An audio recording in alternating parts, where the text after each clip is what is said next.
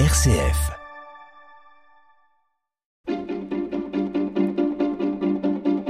L'agenda des régions, les idées sorties des radios RCF. Des dizaines d'enfants et des jeunes rassemblés par et pour la musique. À partir de ce soir, ils donnent une série de quatre concerts en Charente et en Charente-Maritime. Depuis une semaine déjà, ces 90 jeunes musiciens participent à un stage près d'Angoulême. Le tout est porté par l'association Les Musicales en Charente. Euh, les précisions avec vous, Erika Walter. Depuis plus de 15 ans, Melchior, cette démarche est proposée l'été en Charente, au départ à ceux qui jouent d'un instrument à cordes. Le stage s'est ensuite ouvert aux percussions et depuis cette année au bois et au cuivre pour constituer un orchestre symphonique. Ce stage doit permettre un partage large autour de la musique. Une équipe pédagogique accompagne ces enfants et jeunes qui ont pour certains tout juste commencé la pratique ou qui sont lancés depuis des années maintenant. Au cœur de ce stage musical se vit un esprit particulier. En effet, ces jeunes stagiaires viennent d'Angoulême, de Bordeaux et de Nouvelle-Aquitaine, de Paris aussi. Il faut donc réussir à créer une dimension de groupe à travers des activités ludiques par exemple ou par la danse pour faire sauter des barrières, de quoi permettre à ces jeunes de jouer véritablement ensemble des œuvres et de transmettre des émotions au public ensuite.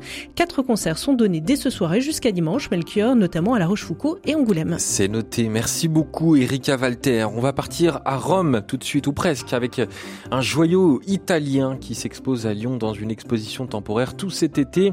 Et c'est ce que vous allez nous faire découvrir, Jean-Baptiste Cocagne. Bonjour. Bonjour Melchior, bonjour à tous. Alors vous connaissez bien l'adage selon lequel tous les chemins mènent à Rome.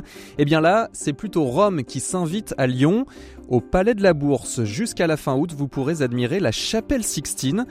Pas la peine de risquer le torticolis cependant en regardant le plafond car euh, dans cette exposition, devant vous, les fresques grandeur nature de Michel-Ange reproduites sur des tableaux jusque dans les moindres détails alors qu'au Vatican, d'habitude, eh bien, ce chef-d'œuvre du XVIe siècle, il s'admire à 18 mètres de distance. C'est la hauteur de la voûte de la chapelle Sixtine.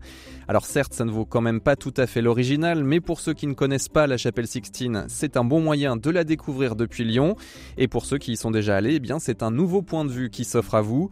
La chapelle Sixtine de Michel-Ange, l'exposition, c'est à découvrir jusqu'au 19 août au Palais de la Bourse. Merci beaucoup Jean-Baptiste Cocagne. Et pour finir, Frédéric Petit, vous nous invitez à un spectacle surprenant ce soir dans le parc de Bruxelles.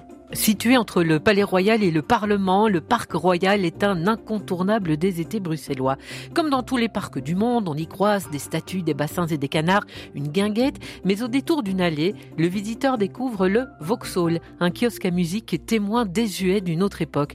Longtemps abandonné, ça fait plusieurs étés que le kiosque a repris vie avec le Vauxhall Summer, une programmation riche et variée du jeudi au dimanche. Si je vous en parle aujourd'hui, c'est que ce soir, une compagnie de pas comme les autres va s'y produire.